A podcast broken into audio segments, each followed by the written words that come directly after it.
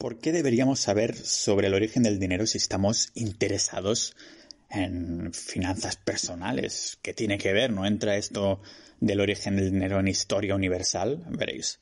Los humanos tenemos esa tendencia, llamémoslo tendencia, sí, a corromper todas las cosas buenas donde metemos las manos. Incluso nuestra casa la tenemos hecha un asco. Y no me refiero a la casa de cemento, pero la que está hecha de árboles, ríos y, montañas, ¿vale? Hasta dentro de nuestra sociedad tiramos por la vía de la eficiencia, eso bien, pero a costa de los sacrificios. Por ejemplo, aunque el capitalismo funcione o pueda funcionar, decidimos maximizar los beneficios girando la cara cuando aparecen efectos secundarios. Lo mismo hemos hecho con el dinero. El dinero se creó para cumplir con unas propiedades y funciones concretas, pero en el sistema monetario actual lo hemos convertido en algo totalmente distinto.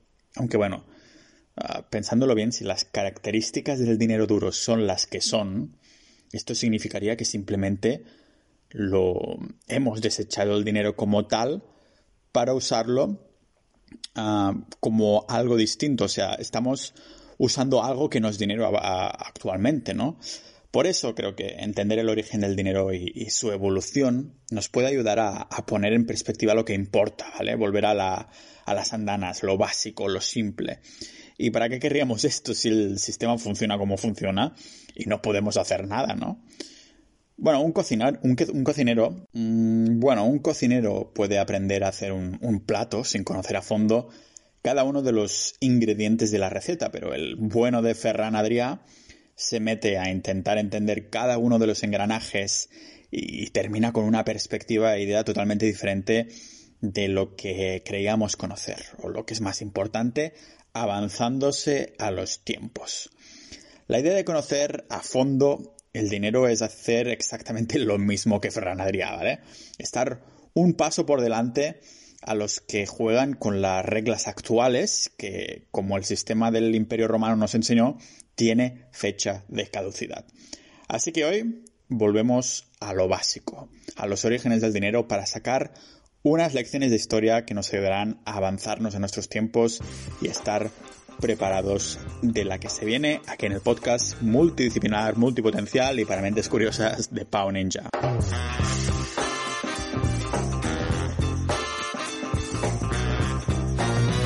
Aunque la historia de las civilizaciones eh, es incierta, el origen del dinero se remonta incluso mucho más allá y dejando menos dudas. Y es que la definición de dinero tiene un alcance mucho más amplio de lo que muchos sospechamos, ¿vale? Los registros escritos más antiguos que han sobrevivido están en tablillas en forma de cuña y nos vienen de la antigua Mesopotamia. Estas tablas sucias y primitivas nos muestran que ya había un sistema monetario hace al menos 1700 años antes de Cristo, aunque, bueno, lógicamente no usaban euros, pero tampoco es que mm, usaran piedras, ¿vale?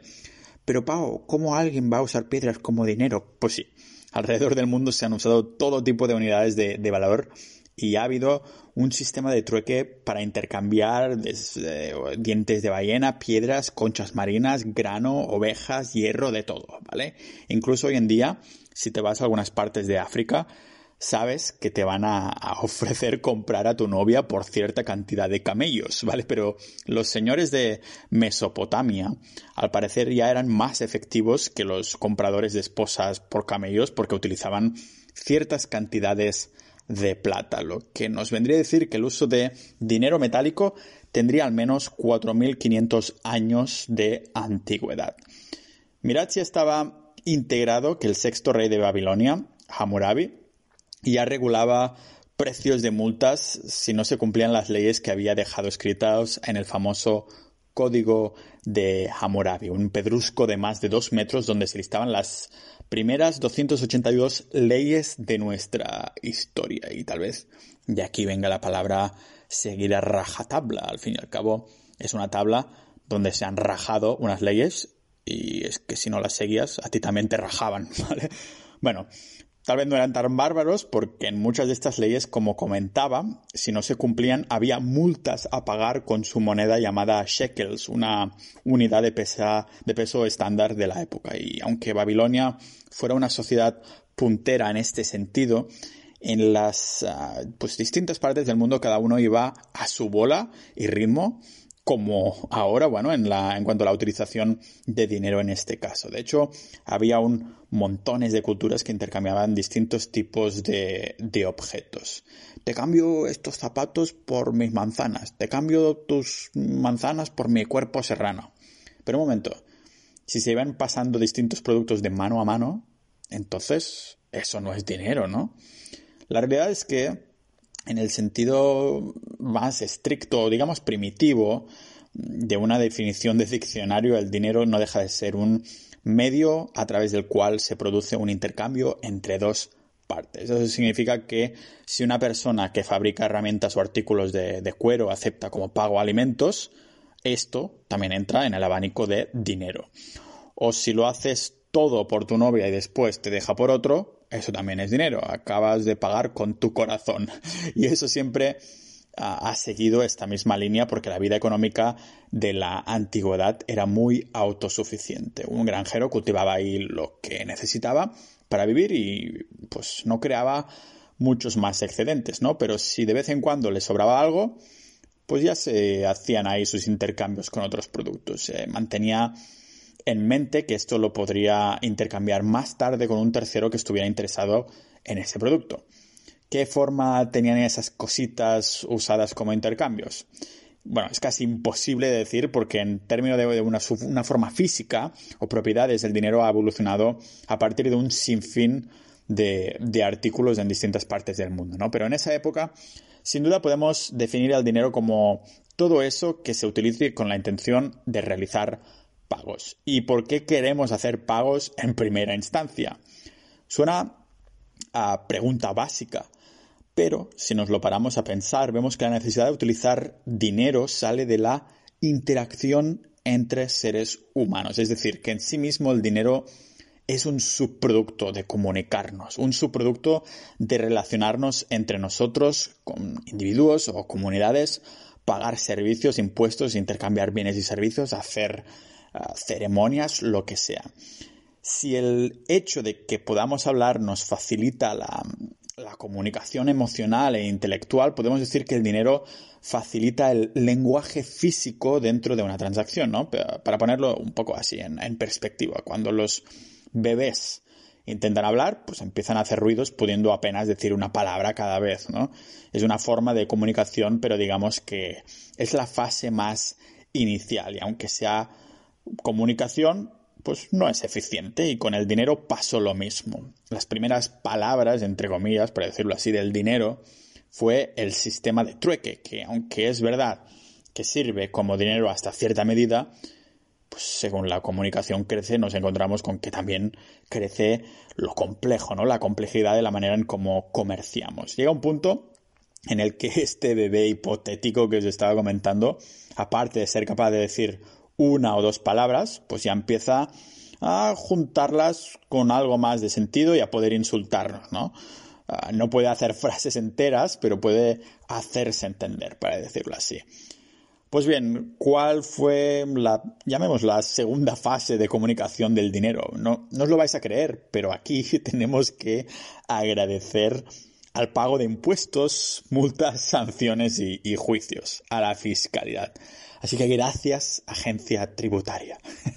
Así es, aquellos eh, que uh, muchos repudiamos, ¿no? Que esto de la fiscalidad y tal, pues fue la pólvora para que el dinero duro fuera lo que es hoy. De hecho, la palabra pagar viene del latín pacare, que aunque suena pecador, significa todo lo contrario, pacificar, apaciguar o hacer las paces. Y si volvemos a los textos de Babilonia, en las traducciones económicas que el Museo Británico hizo, se encuentran casos ahí legales llevados a, juicio hace 5.000 años. Esto nos vendría a decir que los abogados iban incluso antes que los banqueros. Y aunque las prostitutas les ganan a ambos como oficio más antiguo, en este caso, pues usando el cuerpo como dinero también, ¿no? Pero aunque el medio de de intercambio en Mesopotamia estuviera ya bastante avanzado, su proceso para llegar a este punto siguió el mismo que el resto del mundo. En esencia, se empiezan a usar objetos tangibles, pero siempre hay uno en particular que tiende a, ah, bueno, hacerse más popular, ¿no? Así que la propia evolución es que hay una variedad de objetos bastante amplia, pero se termina usando algunos pocos como los favoritos de los que ah, pues intercambian cosas, ¿no? Eso lo podemos saber bien porque gran parte del, tercer mundo, desde siempre, ha estado atrasado en comparación la cultura occidental, ¿no? Con nuestra cultura. Hasta el punto que algunas veces les llevábamos hasta mil años por delante en temas de innovación, ¿no?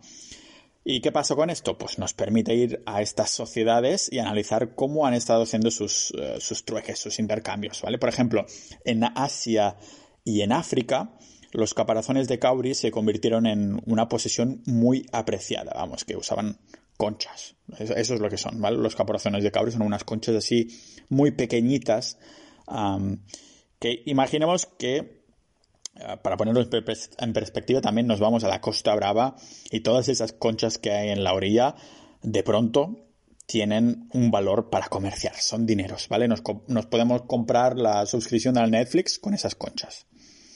Claro que en estas sociedades de Asia y África sí que tenían una condición muy valiosa, porque en aquel entonces se dejaban, se prestaban como medio de, intercambio precisamente porque se valoraban mucho, hasta que vienen visitantes de la India que resulta que ahora ya no intercambian como un bebé, sino más bien como un crío que ya puede hablar bastante, ¿no? Y esos indios no iban a cambiar sus preciados materiales por una mierda de conchas sin ningún tipo de, valor para ellos, ¿no? Porque tenían ya ellos montones. Eso lo, aquí sonará eso de la propiedad de escasez. Si ya tienen montones, ¿para qué quieren más conchas, no? Por esto, se empezó a tirar más en aquel entonces ya por los materiales difíciles de, de encontrar, ¿vale? Por ejemplo, sabemos que la cultura romana empezó a utilizar el bronce como medio de intercambio en sus primeros periodos porque había una escasez de plata y oro muy remarcada en las cámaras de Italia, así que decidieron, venga, el bronce tirará, ¿no? Y el valor de bronce fue prescrito por la ley romana, de hecho, en las famosas 12 tablas, por ahí en el año 450 a.C. Así que fue entonces cuando se empezaron a usar mm, pepitas de bronce sin que se preciaran en nada a las monedas. Eran como trocitos. Hay, fotos por internet que he visto que eran trocitos que podrían ser como bombones de estos que no tienen una forma específica, ¿no? Eran pepitas de, de bronce. Y a simple vista, esto pues nos haría creer que la primera opción era el bronce porque había algo más de cantidad disponible y sobre todo era más portátil.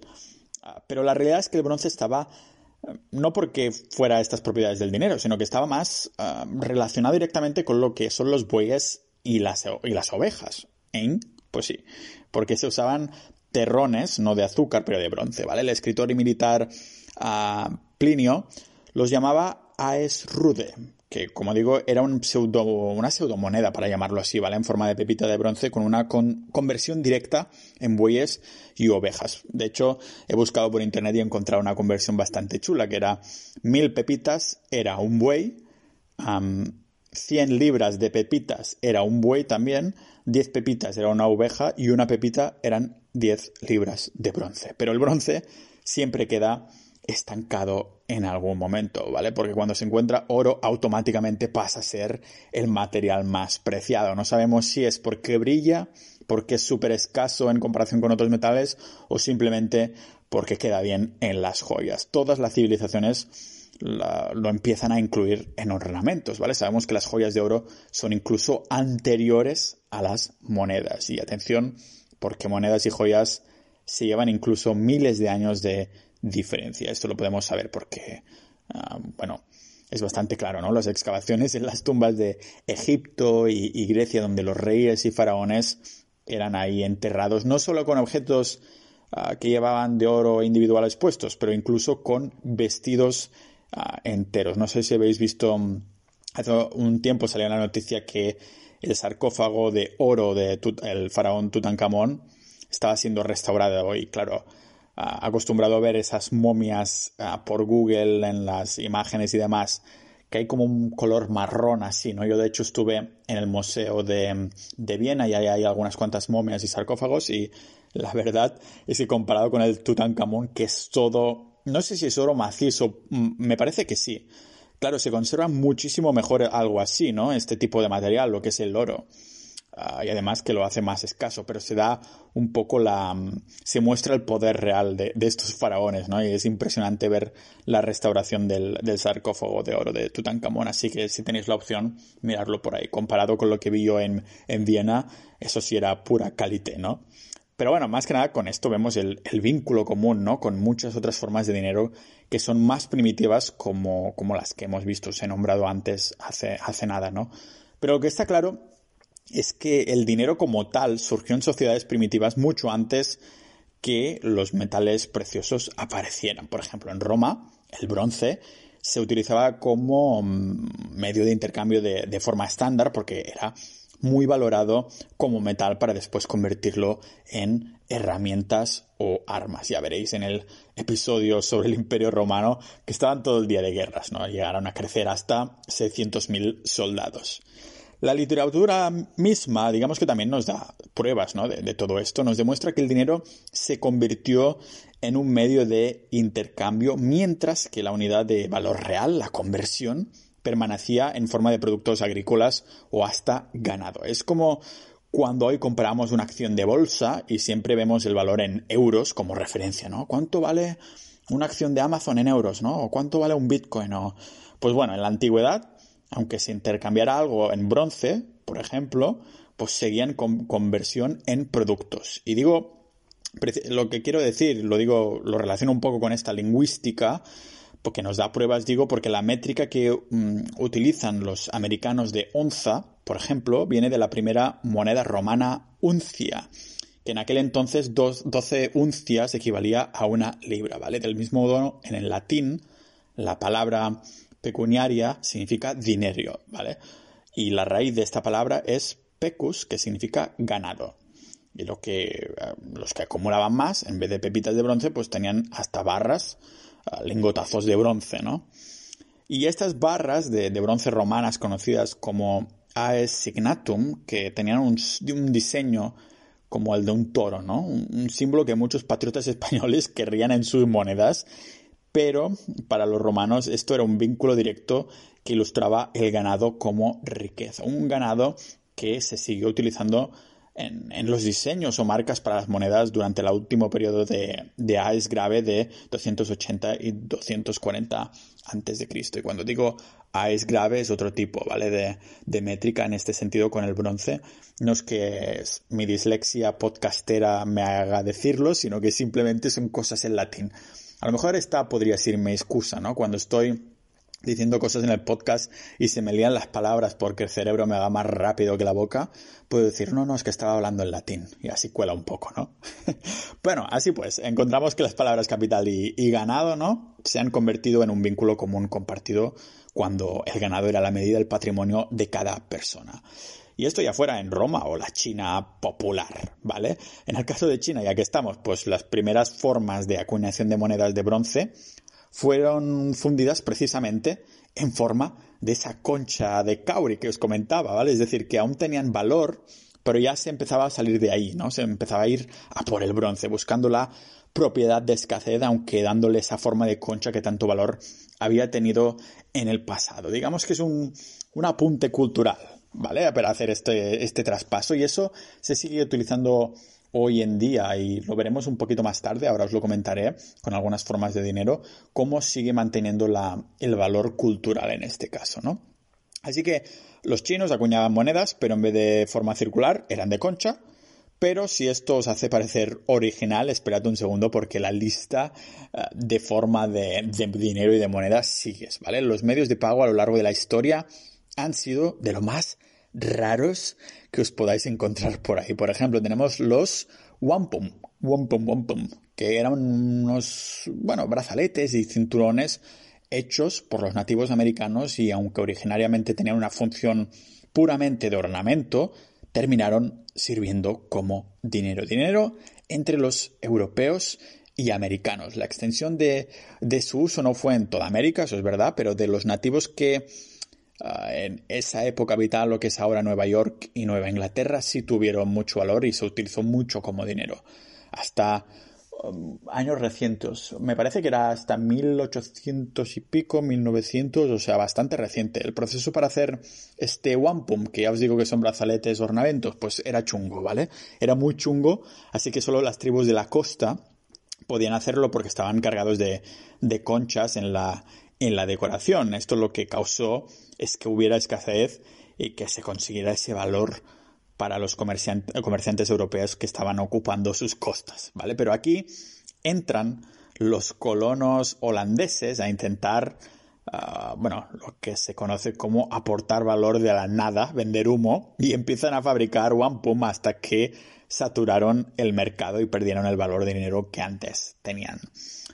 Lo que no se podría saturar tan fácilmente eran las piedras en forma de disco, unas piedras llamadas piedras Rai, unas piedras enormes con unos agujeros, bueno, solo un agujero por, por piedra en el medio, ¿vale? En el centro, que se usaban en la isla de Yap como dinero.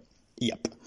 Que Yap está en la, bueno, en la Micronesia, lo que es irónico porque estas piedras no es que fueran muy micro, precisamente, ¿vale? Algunas miden hasta 4 metros y, pensaréis, ¿cómo se puede usar una piedra como dinero, ¿no? Con esas medidas. Pues cuando había un uso de, de dinero entre los habitantes de Yap, un intercambio, lógicamente, como no se les podía transferir porque pasaban un huevo, un pedrusco, ¿no? Lo que hacían era gritar en medio del pueblo. Desde hoy, este pedrusco que veis aquí, ah, que no puedo levantar y que no puede levantar ni tu madre, pasa a ser posesión de Tomás. Algo así más o menos, ¿vale? Y, así todo el mundo lo sabía, ¿no? Lo que no sabían los colonos que llegaron era de economía, parece, porque cuando vieron que esa era la forma en cómo se comerciaba en esa isla, mandaron a hacer piedras idénticas para comerciar con los isleños, ¿vale? Que les dijeron, no, no, no, no, guapos, las piedras han, no han sido hechas aquí y con nuestras manos, así que no tienen valor para nosotros. Aquí no les funcionó como antes, como los wampums y los holandeses, ¿no? Y estos europeos siempre queriendo trampearlo todo, ¿no? Es lo que hacemos. Pero aparte de las piedras, lo que es eh, también asombroso, al menos para mí, es que a día de hoy se siguen utilizando estas piedras como dinero en la isla de Yap, pero digamos que más como un símbolo histórico que otra cosa, porque tienen ya su, su moneda, ¿no?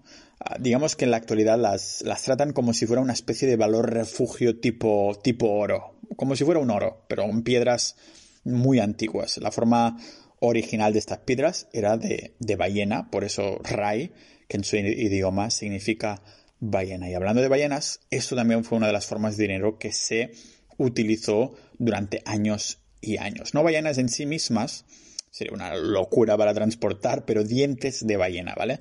Populares en la sociedad de, de Fiji, que usaban, usaban el nombre de tabúa para referirse al, al, diente de la llamada ballena esperma. Sí, un nombre, un bastante graciosillo de una de las especies de nuestras amigas, ¿vale? De hecho, la gente de Fiji tiene el dicho de te quiero tanto como un diente de ballena esperma. y es que las esposas de la isla recibían dientes en vez de en vez de anillos de compromiso y para ellas tenían el significado equivalente. Amigos ninjas de la vida, ¿quién no ama el dinero más que la mayoría de personas? ¿no? Se trata de un símbolo cultural tan grande que incluso hoy en día en las monedas de la isla tienen la forma de dientes en los grabados, los dientes de, ballena, incluso en sus reservas de, de oro. También encontramos manillas, un nombre que viene de, bueno, eso me lo he inventado yo, pero yo creo que viene de medio y anilla, manilla, ¿vale?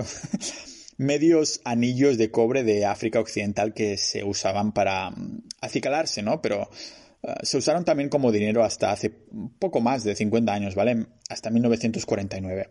Las mujeres africanas pues las llevaban estas manillas en los brazos como símbolo para transmitir la, la riqueza de su marido, pero las manillas tienen un, un, sucio secreto, y es que cuando los europeos empezaron a ver el valor que tenían en esa parte de África, pues las empezaron a fabricar para traficar con esclavos. Y cuando esta práctica se prohibió, entonces uh, esos comerciantes ya dejaron de, usarlas como método de pago. Pero las manías no fueron el único elemento que se podían usar tanto como para decoración como moneda de pago, que tenían los dos usos, ¿vale? Y es que desde la antigua Gran Bretaña, las primeras civilizaciones de los uh, celtas usaban anillos de bronce como adorno también a la vez que dinero. Imaginaros un anillo, pero con, un, con una pequeña obertura, ¿vale?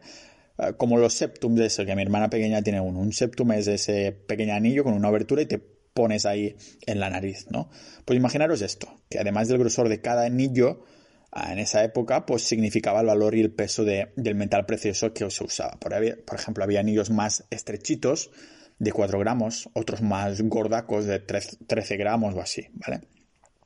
Y terminamos esa lista curiosa de formas que se han utilizado en dineros con a, los objetos rarotes como son plumas rojas. Así es, tal cual, plumas rojas, ¿vale? La moneda primitiva de Santa Cruz en Cabo Verde, que eran simplemente plumas rojas uh, llamadas Tebau, que estaban pegadas con una bobina de fibra de hasta 10 metros de alto. Imaginaros el rollo de cinta aislante, pero más delgado, mucho más grande y hecho de plumas rojas. Además, el valor que se le daba pues variaba, variaba un poco dependiendo del brillo del color, ¿no? Y esto, todo esto es bastante curioso, está muy bien, ¿no? Pero, y qué rarotes algunas de estas formas de dinero. Y me diréis, pero Pau, ¿por qué nos cuentas todas estas cosas. Que sí, que como curiosidad está muy bien, pero no veo cómo va a ayudar a mis finanzas personales. Bueno, la pregunta va a los básicos. ¿Por qué estudiar la historia del dinero o la economía en general? La historia de la economía, ¿no? ¿Por qué nos debería interesar todas esas formas primitivas